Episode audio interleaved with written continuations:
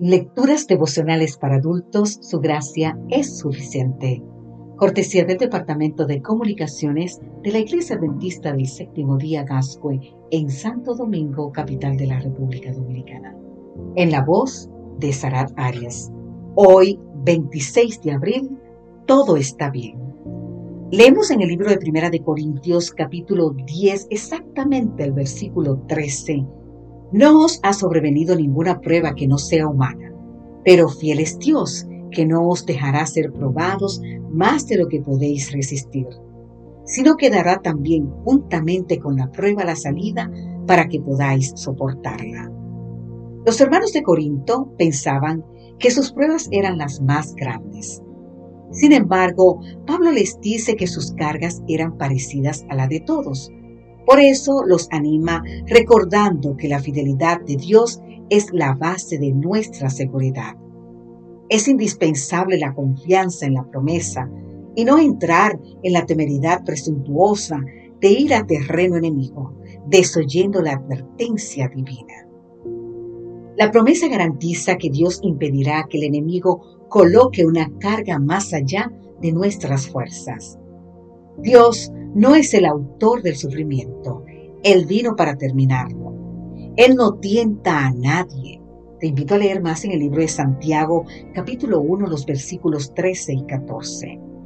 Pero cuando lo permite es porque tiene un propósito más elevado que ese dolor. Hay dos tipos de dolor, según el mundo y según Dios. El primero es destructivo, el segundo es constructivo. Es una prueba de fe que extrae lo mejor de nosotros. Es una salida provista por Dios. Como demostró Jesús, esa vía victoriosa de escape reside en el seguro. Escrito está.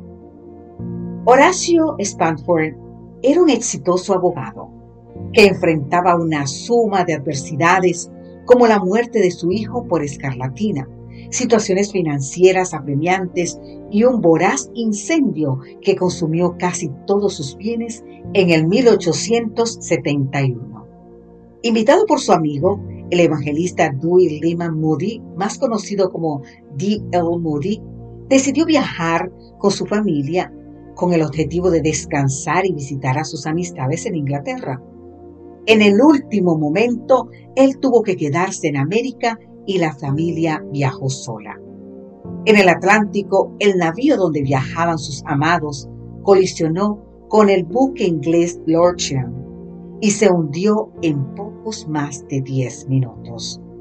La mayoría de los pasajeros y la tripulación se ahogó en las aguas del océano. Entre las víctimas mortales estaban las cuatro hijas de Spoonford. Su esposa logró sobrevivir y llegar a Gales. Una vez allí consiguió enviar este mensaje por telégrafo que decía, Salva sola, estoy bien. Tengo paz, gloria a Dios. Spackford tomó el primer barco y viajó a encontrarse con su esposa. En la zona donde el barco con sus hijas se había hundido, escribió un himno que es muy reconfortante para todos los atribulados en el mar de aflicción un himno que ha favorecido a millares a través de los tiempos. Todo está bien con mi alma, tengo paz. Así se titula el himno. Tanto la tentación como el dolor provienen del enemigo. El hombre culpa al Creador por la obra del corruptor. Dios puede permitirlo con un propósito de salvación. Dios te fortalece y te da una salida. Querido amigo, querida amiga, aún con lágrimas en los ojos puedes cantar, todo está bien con mi alma, tengo paz, gloria a Dios. No importa la circunstancia por la que estés atravesando en este día, Dios está dispuesto a escuchar. Dios está dispuesto a acompañar y con certeza puedes decir, tengo paz porque Dios está conmigo. Amén.